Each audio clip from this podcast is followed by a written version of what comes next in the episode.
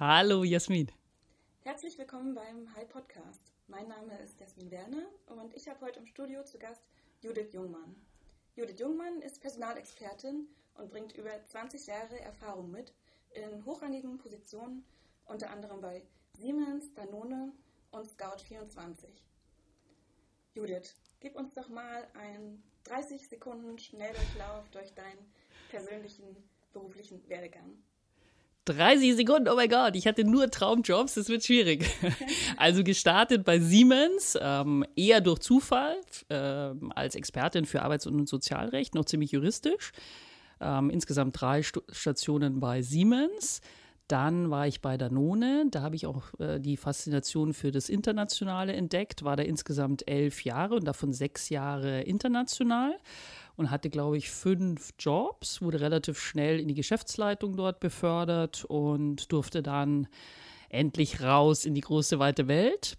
Dann hatte ich einen ganz tollen Job, äh, die Mission so einer Transformation ähm, eines Digitalunternehmens Scout24 und bin jetzt wieder ähm, in der Old Economy zurückgelandet äh, und zwar bei Beckers Group, einem Familienunternehmen in der Chemieindustrie.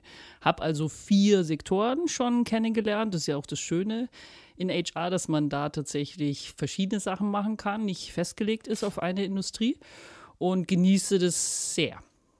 So, jetzt musst du mir nochmal sagen, waren es 30 Sekunden oder viel länger? Ah. Jetzt hast du gerade angedeutet, dass du einen juristischen Hintergrund hast. Du hast Jura studiert.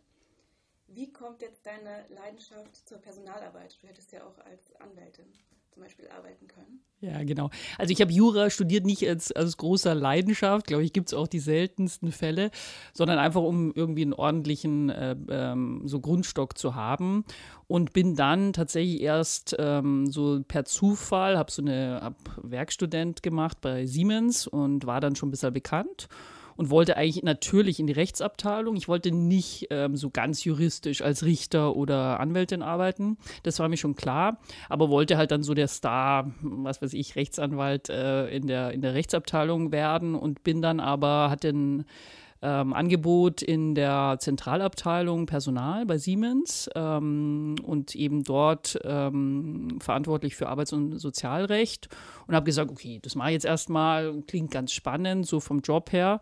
Und habe dann irgendwie tatsächlich festgestellt, äh, Menschen sind viel interessanter als Fälle. Und bin dann, ja, habe einfach das Privileg gehabt, da auch äh, so meine Bestimmung zu finden. Uns doch mal einen kurzen Überblick über den Status quo von Human Resources aktuell in den Unternehmen. Wie sieht es aus? Ja, also ich würde mal ein bisschen geografisch wahrscheinlich unterscheiden. Ehrlich gesagt finde ich es weiterhin relativ zappenduster in Deutschland. Ähm, also ab und zu gehe ich mal auf eine Konferenz oder sowas, mache da eine Speech und unterhalte mich auch mit äh, meinen Kollegen. Finde, da ist aber noch sehr viel Fokus auf Administration. Da wird immer noch vom Payroll zum Beispiel geredet und das finde ich äh, nicht sehr inspirierend. Ich, meine School ist so in Danone gewesen. Danone, ähm, Französisch, Spanisch, äh, hat eine sehr lange Tradition und sehr, ja, würde ich sagen, eher strategische Definition. Ähm, und das war so meine Schule sozusagen für Personal. Also die waren schon sehr weit fortgeschritten, eigentlich schon ziemlich früh. Ähm, und ich finde, die Amerikaner sind natürlich auch, ähm, die sind tatsächlich strategisch unterwegs, ähm, die ähm, überlegen auch schon viel länger über Leadership und solche Themen. Also die finde ich inspirierend und da gibt es äh, wirklich tolle Leute, ähm, ja, die das Ganze prägen, die das neu erfinden ständig. Das sind so meine Inspiratoren. Ähm, genau, und dann versuche ich halt von denen zu klauen und es dann hier umzusetzen. Lass uns vielleicht jetzt mal anfangen, über die Zukunft zu reden. Welche Themen faszinieren dich aktuell, wenn es um Human Resources geht? Genau, also meine Themen sind vor allem Organisationsentwicklung, Leadership, Talent und natürlich äh, gibt es auch noch weitere Themen, die ganz toll sind. Aber das sind so die drei Themen, die ich absolut immer spannend finde, immer noch nach 20 Jahren auch wahnsinnig ähm, interessant finde. Und das sind eigentlich alte Fragestellungen, aber ich glaube, wir müssen wieder neue Antworten finden. Ähm, und das fasziniert mich. Ähm, und damit beschäftige ich mich auch freiwillig gerne irgendwie nochmal in meiner Freizeit am Wochenende oder sowas, dass ich sehr viel lese und so mich versuche, da weiter zu entwickeln ähm, und tatsächlich neue Antworten zu finden. Lass uns doch mal jedes einzelne Thema so beleuchten. Organisationsentwicklung ist ein zentraler Bestandteil von HR. Durch neue Arbeitsweisen und Umgebungen verändern sich auch Prozesse. Es wird viel in Projekten und in Teams zusammengearbeitet. Wie kann denn HR ein innovatives Arbeitsumfeld schaffen? Welche Maßnahmen müssen da gegeben sein? Ja, also ich glaube vielleicht die, der Überpunkt ist irgendwie Breaking the Silos. Ich glaube, das hat jedes Unternehmen. Und im besten Fall verliert man Zeit, wenn man Silos zu sehr sich da irgendwie äh, festsetzen äh, lässt. Ähm, oder man verliert total den, ähm, äh, den, äh, den Lauf der Dinge. Ähm, und insofern, also das würde ich mal so als Ziel irgendwie ansehen und eben da die Zukunft zu sichern durch ähm, möglichst wenig Silos im Unternehmen. Das heißt, ich glaube tatsächlich auch, dass wir weniger Hierarchiestufen haben in der Zukunft. Ich glaube aber schon, dass wir eine gewisse Hierarchie äh, weiterhin haben, weil natürlich, ich glaube, das ist auch wirklich würde keiner bestreiten. Der Mensch insgesamt, Human Being, ist irgendwie ein Follower, der braucht schon eine gewisse ähm, Richtung auch. Ähm, die kann zeitlich begrenzt sein, kann irgendwie auf eine Sache begrenzt sein, aber das wird es weiterhin geben. Ich glaube aber nicht an diese ganz vielen Hierarchiestrukturen, die habe ich mir letztes Mal schon vorgenommen. Auch bei Danone haben wir schon angefangen, relativ früh in so crossfunktionalen Teams zu arbeiten auf Business-Themen, ja, entweder auf Kunden ähm, oder auf bestimmten Themen, auf bestimmten Brands oder Projekten, wo wir sagen, okay, da steckt viel Potenzial fürs Unternehmen drinnen. Ähm, und da muss man natürlich erstmal lernen, sich da neu einzufinden, aber daran glaube ich äh, wirklich sehr, dass ähm, tatsächlich Leute mit unterschiedlichen Blickwinkeln, unterschiedlichen Pers äh, Expertisen, die aber sich an dem insgesamten Ziel einig sind, ja, und da zusammenarbeiten und auch gut zusammenarbeiten natürlich ähm, dass die die Dinge viel breiter, viel besser sehen und ähm, auch tatsächlich dann die innovativen Lösungen äh, entwickeln. Wir haben in der Vergangenheit uns einfach vor allem wiederholt, ähm, die Dinge vielleicht ein bisschen schneller ähm, gemacht als vorher, aber jetzt müssen wir ja tatsächlich ein paar Sachen neu erfinden. Und daran glaube ich, da gibt es nicht mehr den einen genialen, sondern da brauchen wir mehr Leute dazu, die von unterschiedlichen Perspektiven das Ganze betrachten und dann eben das Beste ähm, erschaffen können zusammen. Die Zusammenarbeit in crossfunktionalen Teams bei der None, hat das gut funktioniert oder vor welchen Herausforderungen standet ihr da? Also das hat gut funktioniert. Ich glaube, da gab es schon so eins. Ähm, natürlich erstmal ähm, gut funktioniert es immer, wenn es so ein gewisses freiwilligen Moment, das, da glaube ich auch sehr dran, wenn die Leute sich begeistern für das Thema, wenn die auch gerne vielleicht von vornherein schon zusammenarbeiten oder sich da auch teilweise selber staffen können. Also ich glaube, da müssen wir noch mehr drüber nachdenken, wie können wir eigentlich sowas, wo so, so ein Team sich selber findet, ja, ähm, mehr unterstützen und nicht so ganz künstlich irgendwie sagen, so, jetzt haben wir irgendwie so eine Datenbank und dann würfeln wir irgendwelche Leute zusammen. Also da gibt es sicher so einen Moment. Challenge war natürlich schon, an wen berichte ich jetzt, wer ist jetzt wichtiger, ja, also solche klassischen Themen. Ähm, aber da haben wir tolle Erfahrungen gemacht. Ich glaube tatsächlich, dass das Teamgefühl dann am Ende, wenn die gesagt haben, wir halten zusammen, wir finden das ein tolles Thema, wir haben eine hohe Energie, das waren immer die erfolgreichen Teams dann. Ich würde da gerne noch ein bisschen genauer drauf eingehen.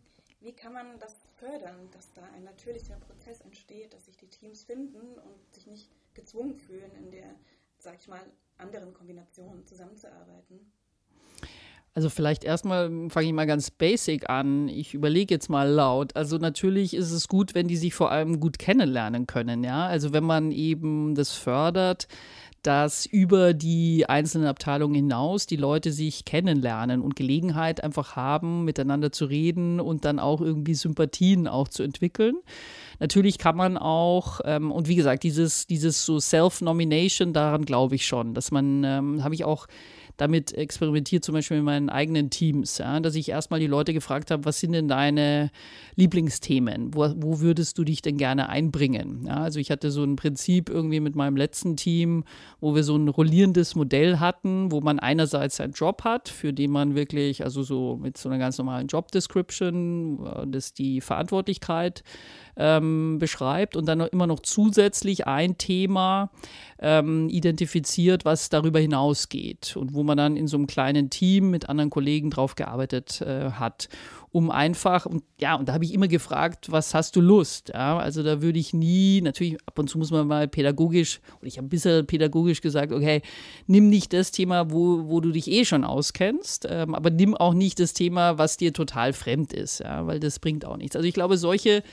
solche äh, Themen sind gut, so mit der, so einem eigenen Anreiz, ähm, die Leute dazu Sachen zu zwingen, wo sie dann auch keine Lust haben drauf oder keine Energie entwickeln können. Ähm, das glaube ich ist falsch. Und das Zweite würde ich sagen, okay, wie kann man so Teams helfen, sich besser zu verstehen? Da gibt es schon so Tools, ähm, wo man einfach Kommunikation zum Beispiel äh, fördern kann. Ja, gibt es doch diese klassischen Tools, wo man sieht, okay, es gibt unterschiedliche Typen von Menschen, die haben unterschiedliche ähm, Präferenzen der Kommunikation. Ähm, nur Stichwort irgendwie, äh, der eine ist introverted, der andere extroverted, der eine denkt mehr in Details, der andere mehr im großen Ganzen. So, und die brauchen natürlich ein bisschen länger, sich zu verstehen. Und da, glaube ich, ist es gut, wenn man die mal so unterstützt mit so ein paar Tools, ähm, dass die einfach erkennen, okay, es gibt erstmal diese Unterschiedlichkeit von den Typen.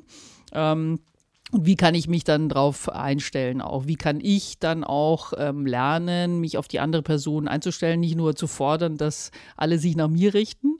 Ähm, also da gibt es ganz sind relativ klassische ähm, Tools, aber da merke ich einfach, wenn man das mal macht, das ist auf jeden Fall, das nimmt so diese Emotionalität raus. Äh, der ist komisch, mit dem verstehe ich mich irgendwie nicht sofort blind. Was ist da los?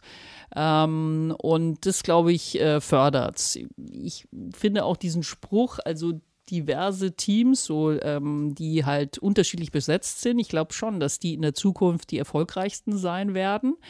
Ähm, aber trotzdem muss man natürlich dafür sorgen, dass die sich verstehen, ja? dass die auch ein bisschen Zeit miteinander verbringen können, vielleicht auch sogar so waste your time in the beginning, ja, um sich da näher kennenzulernen. Gerade in Deutschland sind wir immer schnell auf Agenda, was ist das Ziel, schnell ähm, da zur Sache zu kommen und haben dann einfach nicht sichergestellt, da sind andere Nationen, glaube ich, einfach natürlicher besser drin, ähm, sich da wirklich auf der persönlichen Ebene auch kennenzulernen lernen und sich dann auch einfach besser zu verstehen, ja, und auch Lust zu haben, einfach miteinander zu arbeiten.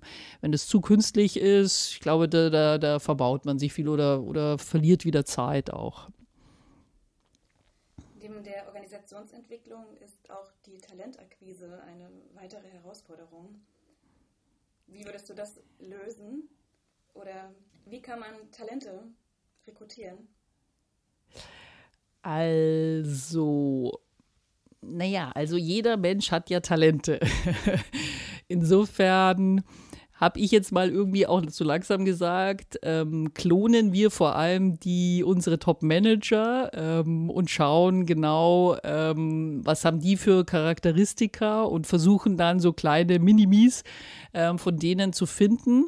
Ich glaube, da haben wir viel gemacht in der Vergangenheit, ehrlich gesagt, muss ich auch selbstkritisch sagen. War aber auch die richtige Zeit wahrscheinlich, in einer Zeit, wo man sich nicht so viel neu erfindet. Dann, glaube ich, ähm, setzt man sogar Leute unter Risiko. Ja, wenn man da irgendwie sagt, nö, wir, wir besetzen jetzt mal ganz neu und ganz ähm, kreativ oder so irgendwelche Jobs. Ähm, insofern glaube ich, in der Zukunft werden wir tatsächlich unterschiedlichste Profile brauchen, weil die ähm, so ganz gleichförmigen Gestalten, die wir bisher hatten in den Unternehmen, werden wahrscheinlich nicht diese äh, Probleme der Zukunft äh, in den Griff bekommen. Deswegen müssen wir da uns auch einstellen drauf. Und natürlich genauer schauen, was sind so. Also die schauen sicherlich anders aus, äh, die haben auch andere äh, Needs und Bedürfnisse ähm, und da müssen wir schon genauer hinschauen. So. Ansonsten, so für Rekrutierung würde ich immer sagen, das ist auch irgendwie, das ist tatsächlich banal. Also ähm, hire for cultural fit und train for skills, ähm, das ist tatsächlich so. Also das würde ich nie in Frage stellen. Das heißt, immer nochmal genau schauen, was braucht das Unternehmen jetzt ähm, zur Zeit und auch in der, in der Zukunft? Was sind dann die richtigen Leute, die das beantworten können? Und wenn man da eine, eine Veränderung vornimmt, weil man sagt, okay, ich brauche jetzt eine Kulturveränderung, ich will mehr Diversity, weil wir dadurch mehr Innovation bekommen werden, was glaube ich auch so ziemlich äh, eine Weisheit ist, die, die zutreffend ist. Dann habe ich festgestellt in so meiner Erfahrung, dass man schnell eine kritische Masse dieser neuen Leute ähm, ähm, einfach kreieren muss, weil natürlich, klar, also wenn man da so eine Minderheit holt, ähm, in Anführungszeichen, da ist die Gefahr einfach groß, dass dann so die Mehrheit, die bisherige, schnell sagt, hm, was ist denn das, aber der passt hier gar nicht rein oder sowas. Das heißt, also wenn man tatsächlich, und ich glaube, das sollte man sich dann schon genauer vorstellen, ähm, also wie, welche Kultur ähm, haben wir, also erstmal welche Strategie natürlich, so wie wollen wir dann zusammenarbeiten und welche Talente brauchen wir? Wie schauen die aus? Wo sind die her? Welche Erfahrungen bringen die mit? Und wie viel Diversity ähm, sind wir bereit auch zu, ja, zu investieren? Weil, wie gesagt, das wird ein bisschen zeitaufwendiger, wird aber in the long run sich natürlich auszahlen. Ähm, und dann würde ich schon ein bisschen strategischer sagen, so, wo finde ich die Leute und wie kann ich die auch in dann einem kürzeren Zeitrahmen zusammen auch ähm, reinholen, damit die auch wirklich die Chance haben, da auch eine, so ein Change herbeizuführen. Ja, und nicht nur vor allem dann ähm, in den einzelnen Teams eher isoliert sind. Ähm, da glaube ich, muss man sich ziemlich viele Gedanken machen, weil sonst äh, hat man auch wieder zu großes Risiko. Ja, weil das ist schon für mich auch so eine Berufsehre, dass ich halt wenn ich rekrutiere, wenn jemand ähm, Job zum Beispiel äh, aufgibt irgendwo anders, ähm, dass ich dann schon so im, im Sinne vom Risikomanagement wirklich schaue, okay, also diese Person hat hier eine gute Chance, auch einen Erfolg zu generieren. Ähm, und wir und nicht nur so, wir probieren es jetzt aus oder sowas. Ja? Deswegen muss ich eben wissen, so wo stehen wir jetzt gerade was wollen wir auch erreichen in der Zukunft und was sind dann so die richtigen Profile. Und wenn die ein bisschen anders sind als meine bisherigen äh, Kollegen, dann muss ich denen natürlich auch helfen, dass die da sich einfinden ja, und einfach eine Chance haben, dann das ganze, große Ganze dann auch zu beeinflussen. Ja, dass der Cultural Fit letztendlich viel wichtiger ist als die eigentlichen Fähigkeiten, die der Mitarbeiter mitbringt, ist ja in einigen Studien jetzt auch schon bewiesen worden. Aber wie kann man das letztendlich sicherstellen? Geht man dann nach Bauchgefühl im Vorstellungsgespräch? Geht es nach den Werten, die man dann kommuniziert und dann abgleicht, ob das mit den Werten des Bewerbers zusammenpasst oder was sind deine Erfahrungen? Genau, also ich bin da ziemlich strukturiert, muss ich sagen. Und ich habe jetzt auch, also bei Beckers Group muss ich es Gott sei Dank nicht äh, neu erfinden. In der Vergangenheit musste ich teilweise auch die Unternehmenswerte neu erfinden, weil die einfach äh, entweder zu viele waren oder irgendwie, weiß ich nicht, nicht, nicht wirklich zutreffend waren oder so, so genau, ähm, dass man wirklich damit was anfangen konnte. Also bei Beckers habe ich vier Werte äh, vorgefunden, die gefallen mir, äh, gefallen mir sehr gut. Und ich habe sofort angefangen, ab Tag 1, ähm, jetzt dieses Jahr, ähm, mir zu überlegen, okay, wie finde ich das raus, ähm, ob das ähm, wert ist, ähm, also die erstmal diese Person verkörpern kann. Ähm, und wo kriege ich auch Beispiele her, ähm, dann aus der Vergangenheit, sodass ich dann irgendwie so ein bisschen mir vorstellen kann, okay, also dieser Mensch sollte ein Role Model dieser Werte sein in der Zukunft. Und das finde ich auch super wichtig und ich finde, manchmal wird es auch unter, ähm, ähm, unterschätzt, das ganze Thema, weil natürlich alle anderen schauen immer genau, wer kommt da Neues rein. Ähm, und wenn ich einerseits verkünde, unsere Werte sind wahnsinnig wichtig und es ist so die, das, äh, ja, so die Basis, äh, das Fundament des Unternehmens, aber ich in keinem Personalprozess wirklich sehe, dass die irgendwie überhaupt noch vorkommen. Ja? Ähm, das finde ich, das machen wir immer falsch. Ja? Also insofern ist für mich gerade jetzt in den Positionen, wo ich auch wirklich dann das letzte Wort im Thema Personal habe, sage ich immer, okay, das muss konsistent sein. Ja? Also was wir da verkünden, das muss ich auch wiederfinden in der Realität. Und deswegen, klar, also was ich jetzt mache, ist einfach diese vier Werte verstehen, auch schauen, wo sind wir denn da gerade und jeder ähm, Neuzugang ins Unternehmen wird danach geprüft, ob er oder sie ein Role Model da sein kann und auch da Spaß dran hat und auch äh, davon angezogen wird, ja, weil ich finde, das, ähm, also ich will auch nicht so eine Overselling-Story machen, auch wenn die Leute ganz toll sind, wenn ich das Gefühl habe, ja, aber eigentlich ist es nicht close to their heart, ja. Ähm, und insofern, das, äh, nee, also das ist ein extrem wichtiges Thema für mich. Ähm, genau. Das ist aber nicht nur rekrutieren, das ist natürlich auch, wer wird befördert. Ähm, wie will, kriegt man Feedback, ähm, anhand welcher Kriterien und so dieses Thema Behavior, wie äh, arbeiten wir zusammen? Ja, also wenn man ein bisschen Erfahrung hat, weiß man, das ist eigentlich das Entscheidende, wie, wie du schon gesagt hast. Genau. Und, naja, und was ich auch noch, was, was fällt mir noch ein zum Thema Talent? Also, ich weiß nicht, wie sehr du da diese ganzen ganz ähm, toll entwickelten HR-Tools kennst im Talent-Management, unseren Ninebox-Grid und so weiter. Da bin ich zwar immer noch irgendwie überzeugt, dass man so eine gewisse Visualisierung hat, wen habe ich in der Organisation, ja, auf wen setze ich in der Zukunft, wer wird sich etwas schneller entwickeln, wo sind so meine Superstars, die ich einfach, denen ich mehr ähm, mehr Aufmerksamkeit schenke, denen vielleicht auch nochmal größere Projekteinsätze geben kann oder sowas. Ähm, was mich total inspiriert hat, ähm, war dieses, äh, wir haben vorhin ja auch ge geredet über Bücher, äh, die ich ganz inspirierend finde. Also das, ich weiß nicht, ob du das kennst, dieses äh, Give and Take von Adam Grant. Äh, sagt dir das was? Sag mir was, ja. Genau, also das hat mich nochmal ähm, tatsächlich nochmal in, ähm, ja, so innehalten lassen und, und, und irgendwie nochmal gesagt, naja, was habe ich jetzt eigentlich beim Talent? Haben wir da so Einzelkämpfer entwickelt, die, die großen sogenannten High Potentials, die dann vor allem danach gemessen werden, wie sie ihre eigene Agenda äh, gestalten, wie viel Stempel sie auf die ganzen Themen so alleine draufdrücken oder wie sehr äh, ähm, messen wir die eigentlich, gerade jetzt wieder, was wir vorhin gesagt haben, Collaboration, Breaking the Silos, also wie bewerten wir die oder wie suchen wir sie aus, auch am Anfang schon, ähm, dass sie eher Teamplayer sind im, im wirklichen Sinne des Wortes, also vor allem danach ticken, wie kann ich das ge gemeinsame große Ganze nach vorne bringen.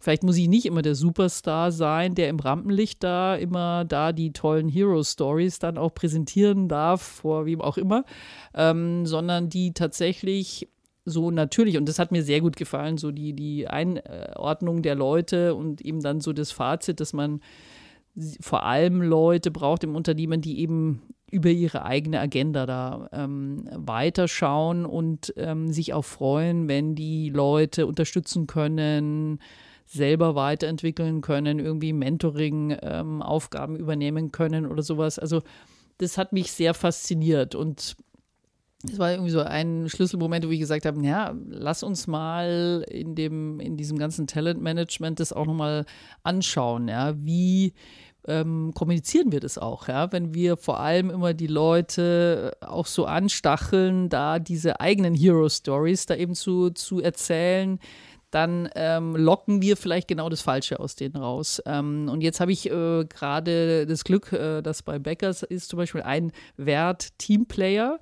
Ähm, und das klingt jetzt auch so, kann ja auch sehr banal sein, ja. Also wer in welcher Stellenanzeige steht nicht Teamplayer oder sowas. Aber wenn ich, ich möchte es jetzt wirklich so weiterentwickeln, dass wir Teamplayer wirklich ähm, so definieren. Also wir haben so eine relativ, oder unsere Historie ist sehr dezentrale Struktur, was ja super ist, weil die Leute Verantwortung übernehmen und wirklich ähm, für die Sache brennen und nicht nur irgendwelche so Empfehlsempfänger sind.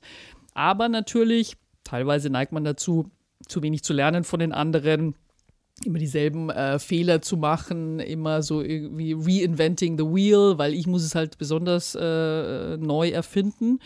Ähm, und wie können wir also dieses Thema Teamplayer so ähm, definieren und dann auch wirklich die Leute danach beobachten? Helfen die, reden die, interessieren die sich, lernen die voneinander ähm, über Landesgrenzen hinaus? Jetzt da zu, zum Beispiel in meinem jetzigen Unternehmen.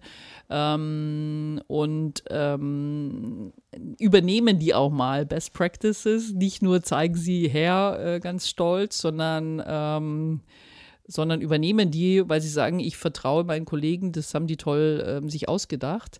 So, das ist so das, was ich da prägen will. Also ein bisschen inspiriert durch den Adam Grant. Ähm, der hat es irgendwie für mich nochmal klarer ausgedrückt. Du hattest eingangs auch das Thema Leadership aufgegriffen, was natürlich aktuell auch viel Aufmerksamkeit erfährt.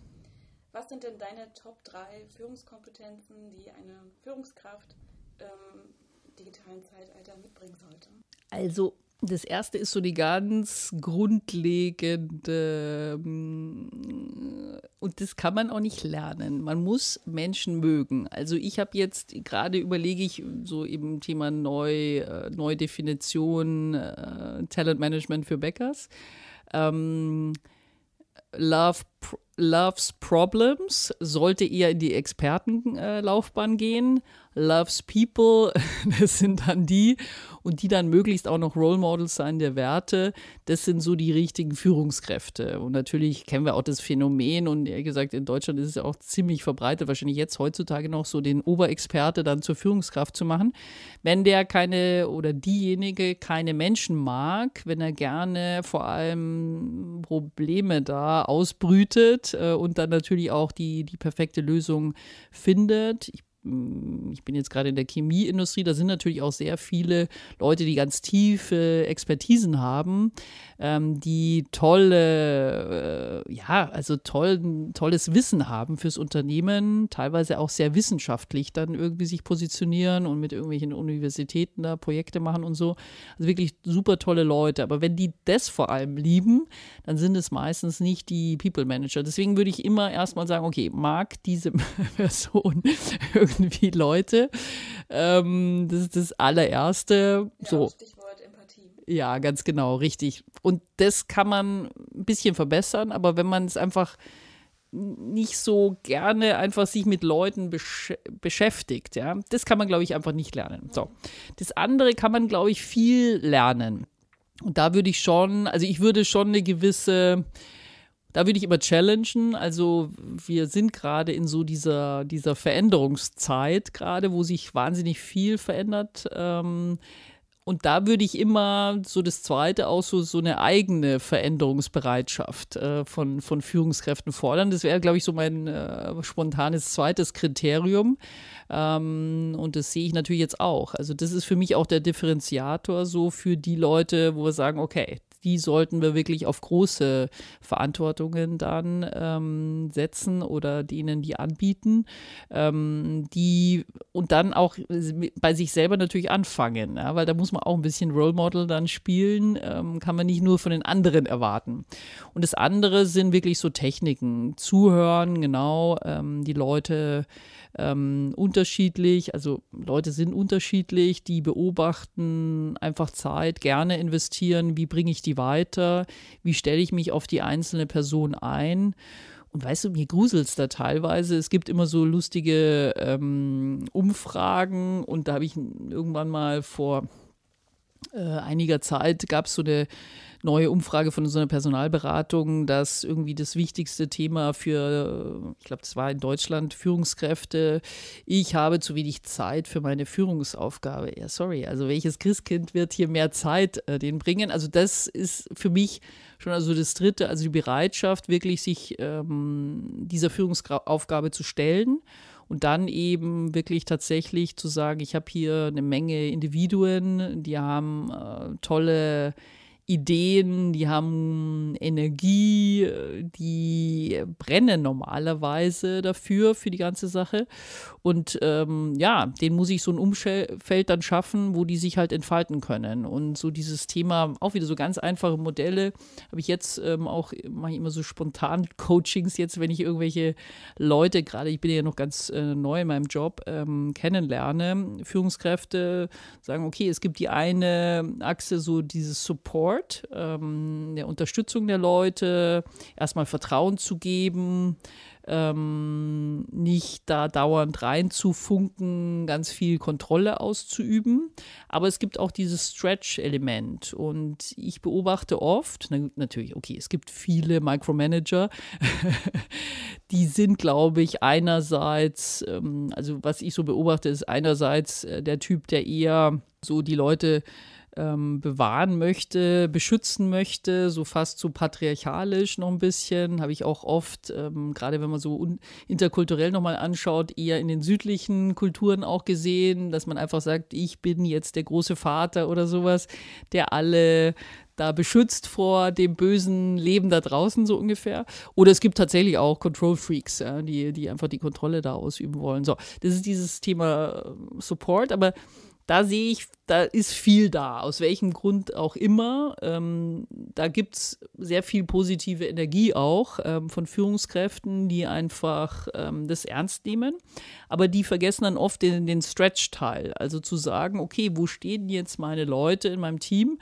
Und wo bringe ich die auch so ein bisschen aus ihrer Komfortzone, weil so viele Leute, also jedenfalls meine Beobachtung ist es, stellen sich jetzt nicht jeden Tag und sagen, so, jetzt nochmal aus der Komfortzone raus. Also da finde ich auch, ist die Aufgabe der Führungskraft, da so einen kleinen Impuls zu geben. Natürlich muss derjenige das dann auch aufnehmen. Ja? Man kann nicht nur irgendwo jeden dahin tragen zu seinem, zu seinem äh, Glück oder zu seinem Abenteuer. Aber so diese Aufgabe so ein bisschen anzupieken und zu sagen, so, ich sehe, dass du das schon ganz toll kannst, aber jetzt glaube ich, ähm, brauchst du wieder eine neue Herausforderung. Und da lernen die Leute, dann werden die größer und dann schlägt natürlich auch mein ähm, People-Herz äh, schneller.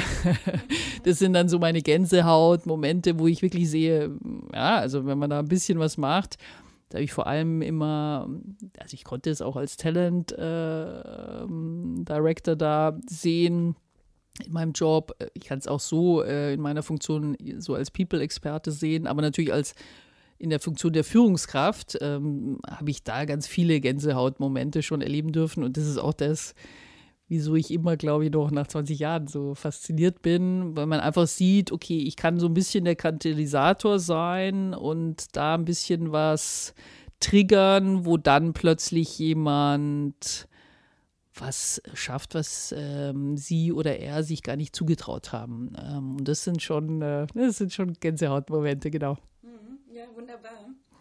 Und wenn wir jetzt nochmal alles zusammenfassen, Wofür sollte HR deiner Meinung nach zukünftig stehen? Also, ich glaube tatsächlich, wir müssten uns möglichst von der Administration verabschieden und da zumindest zu sagen, also wer ist denn am pragmatischen der Nächste? Vielleicht müssen wir es sogar abgeben an die Finanzkollegen, ähm, je nachdem. Aber ansonsten glaube ich, die drei Stichworte sind ähm, so ein strategischer, auf Augenhöhe Partner, Strategist, ähm, dann ein Coach, weil das, glaube ich, bleibt auch so. Ähm, die großen Verantwortungen, es wird weiterhin CEOs geben, sind eigentlich ähm, sehr einsame Rollen, wenn man es nochmal genauer anschaut. Ähm, und da so eine Vertrauensperson zu sein für den Leader, der gerade in der Funktion ist, aber natürlich auch für die Leute, die irgendwelche Veränderungssituationen haben, neue, größere Jobs angehen oder sowas. Da so eine Coaching-Rolle ähm, zu leben, das ist, glaube ich, sehr hilfreich. Und das habe ich auch immer als Feedback bekommen, dass das so so dieser, ja, so, so, ein, so ein vertrauensvoller, einem auch positiv eingestellter ähm, People-Mensch kann da eine gute Coaching-Rolle spielen. Und dann müssen wir uns natürlich, da haben wir jetzt noch ziemlich wenig drüber gesprochen, kann man auch mal einen Podcast machen, ähm, ähm, dieses Thema der Daten natürlich schon auch jetzt mit den neuen Tools ähm, so eine Art Rolle als Data Technologist, immer zu schauen, okay, wenn ich was mache, was hat das für eine Auswirkung? Also nicht im Sinne von, ich muss mich dauernd rechtfertigen, dass ich eine Daseinsberechtigung habe, ähm, als People-Verantwortlicher und muss dann irgendwie dauernd Rechnungen anstellen, was jetzt mein Job irgendwie auch wirklich bringt ähm, fürs Unternehmen. Das finde ich ist fast Zeitverschwendung, aber natürlich zu schauen, okay, was sind denn die Daten, die wir haben? Ähm, heutzutage. Ähm, und da haben wir natürlich einiges und das müssen wir auch noch weiterentwickeln. Und wie können wir auch, ja, das wie ähm, bei Smart Data allgemein, wie können wir Zusammenhänge knüpfen, wie können wir auch teilweise Voraussagen treffen. Ähm, da haben wir auch noch nicht drüber geredet, ich habe dieses coole Buch von Ray Dalio äh, zu Principles der hatte irgendwie, der hat so eine wahnsinnig tolle Methode, Entscheidungen zu treffen, was für die entscheidend ist in ihrem äh, Geschäft. Ähm, und die haben tatsächlich mit so einer ähm, lernenden Maschine ähm, das Team über eine lange Zeit, ähm, langen Zeitraum äh, beobachtet ähm, und immer beim Entscheidungen treffen und haben so eine Art hierarchieloses Entscheidungsprozess. Äh, und die Maschine hilft, immer jeweils in den Entscheidungen einerseits abzufragen, wer findet äh, wen glaubwürdig, so Thesen, und dann aber auch die Historie abzubilden, wer hat, lag denn immer in der Vergangenheit in diesem Thema am nächsten an dem, was passiert ähm, ist. Und also solche Sachen finde ich wahnsinnig spannend. Also da müssen wir uns auf jeden Fall natürlich immer dann in dem eigenen Unternehmenskontext, was ist wichtig, ähm, was ist wichtig fürs Unternehmen und so weiter, ähm, was ist da gerade entscheidend, welche Prozesse müssen wir uns da anschauen. Aber da gibt es wahnsinnig viele Möglichkeiten in der Zukunft da freue ich mich wirklich drauf. Ähm, und da müssen wir jetzt auch Gas geben, genau. Deswegen Strategist, Coach und Data Technologist. Wenn auch, ich hoffe, dieser Mensch äh, gibt es, der das alles vereinen kann. ich habe noch zwei kurze abschließende Fragen an dich. Was lernst du denn gerade, was du noch nicht so gut kannst? Also ich habe jetzt gerade, gönne ich mir, das finanziere ich auch gerade selber, ein Coaching mit ähm, einer Spezialistin für Meditation. Mhm und auch Intuition und solche Themen, die so ein bisschen außerhalb ähm, der rationalen Wahrnehmung ähm, ist, seitdem ich da ein bisschen gelesen habe und auch ein bisschen ausprobiert habe, dass auch Militärs, da irgendwelche Elite-Militärs ähm, solche Techniken äh, nutzen, war ich dann irgendwie noch fasziniert oder die ganzen wissenschaftlichen ähm, Studien äh, auch zu Meditation, dass das Gehirn da wesentlich agiler ist das hat mich schon schwer inspiriert und dann habe ich jetzt Gott sei Dank auch jemanden gefunden, die, die da wirklich ganz toll ist und ähm, also das übe ich gerade ähm, und mache das auch jeden Tag und so und habe dann eben noch zusätzliche Sessions mit äh, so jemand, ähm, der da wesentlich ähm, mir da äh, was beibringen kann. Das genieße ich sehr. Genau, das ist jetzt gerade das, was ich, äh, was ich gerade mache. Genau. Und was will ich in der Zukunft lernen? Ich fürchte, ich muss so ein, so ein Coding für Dummies äh, Kurs äh, belegen. Also ich habe jetzt gerade tatsächlich lustig, dass du es auch fragst, ähm, identifiziert, dass ich irgendwie so eine Art Som Summer School für mich äh, identifizieren muss, weil ich bin natürlich, also ich bin jetzt aus der Digitalindustrie wieder zurück in Old Economy. Ich bin auch überzeugt, dass ich da jetzt an der richtigen Stelle bin, weil so die HR-Jobs sind tatsächlich, glaube ich, interessanter im Moment in, an dieser Stelle, aber ich möchte natürlich auch nicht den Anschluss verlieren. Ja? Deswegen stelle ich mir tatsächlich irgend so eine West Coast, irgendwas Wildes an irgendeiner so Top School, äh, Singularity oder was auch immer. Ähm, und ein bisschen so Coding, aber nur wirklich so die Basics für die Dummies. Ähm, das könnte ich mir sehr gut vorstellen. Also da bin ich gerade so, und wenn du noch Ideen hast, dann gib sie mir. Ähm, da versuche ich gerade so ein kleines Sommerprogramm für mich zusammenzustellen, genau. Super, finde ich gut. Und was reizt dich als nächster Schritt? Also du hast ja jetzt erst deine Position angefangen bei ja, Hackers, ja. bist seit März erst dabei. Hast du Pläne, was du nebenbei noch machen kannst? Eigene Projekte? Wir kennen uns ja aus dem Seminar Empower Females. Ja, genau, genau. Nee, also ich, ich versuche mich wie gesagt, weiterzuentwickeln. Ich möchte was lernen. Ich habe jetzt noch keine, ähm, das ist ja so die klassische Personalerfrage, genau, was, äh, was waren Sie in den nächsten fünf oder zehn Jahren?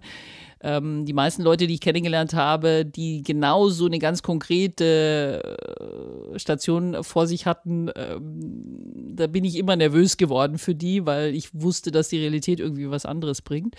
Ähm, nee, also so dieses Continuous Learning fasziniert mich ähm, extrem zurzeit und dann so genau dieses Thema, was kann ich auch zurückgeben. Ja, ich bin so privilegiert, ich habe so tolle Sachen gemacht. Ich hatte nur ausschließlich Traumjobs.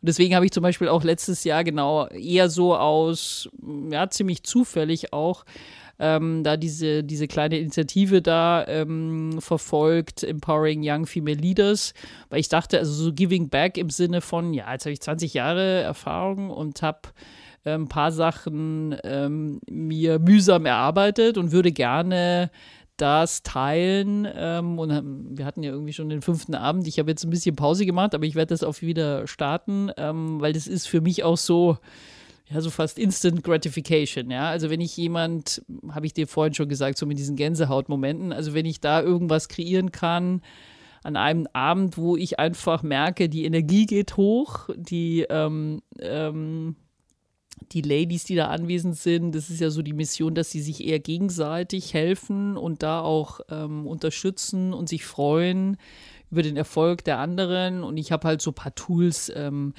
die ich selber immer ausprobiere und die ich dann einfach äh, sofort anwende. Ja. Und äh, das äh, macht mir wahnsinnig Spaß und das werde ich auch wieder weiter verfolgen. Genau. Und so versuche ich ein möglichst abwechslungsreiches und einzigartiges Leben zu, zu designen ähm, und da einfach sehr viel ähm, Freude immer zu haben. Genau. Ja, Judith, danke für das spannende Interview.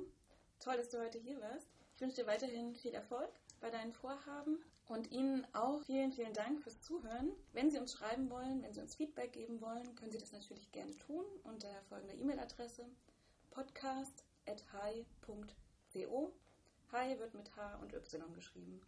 Vielen Dank und bis zum nächsten Mal.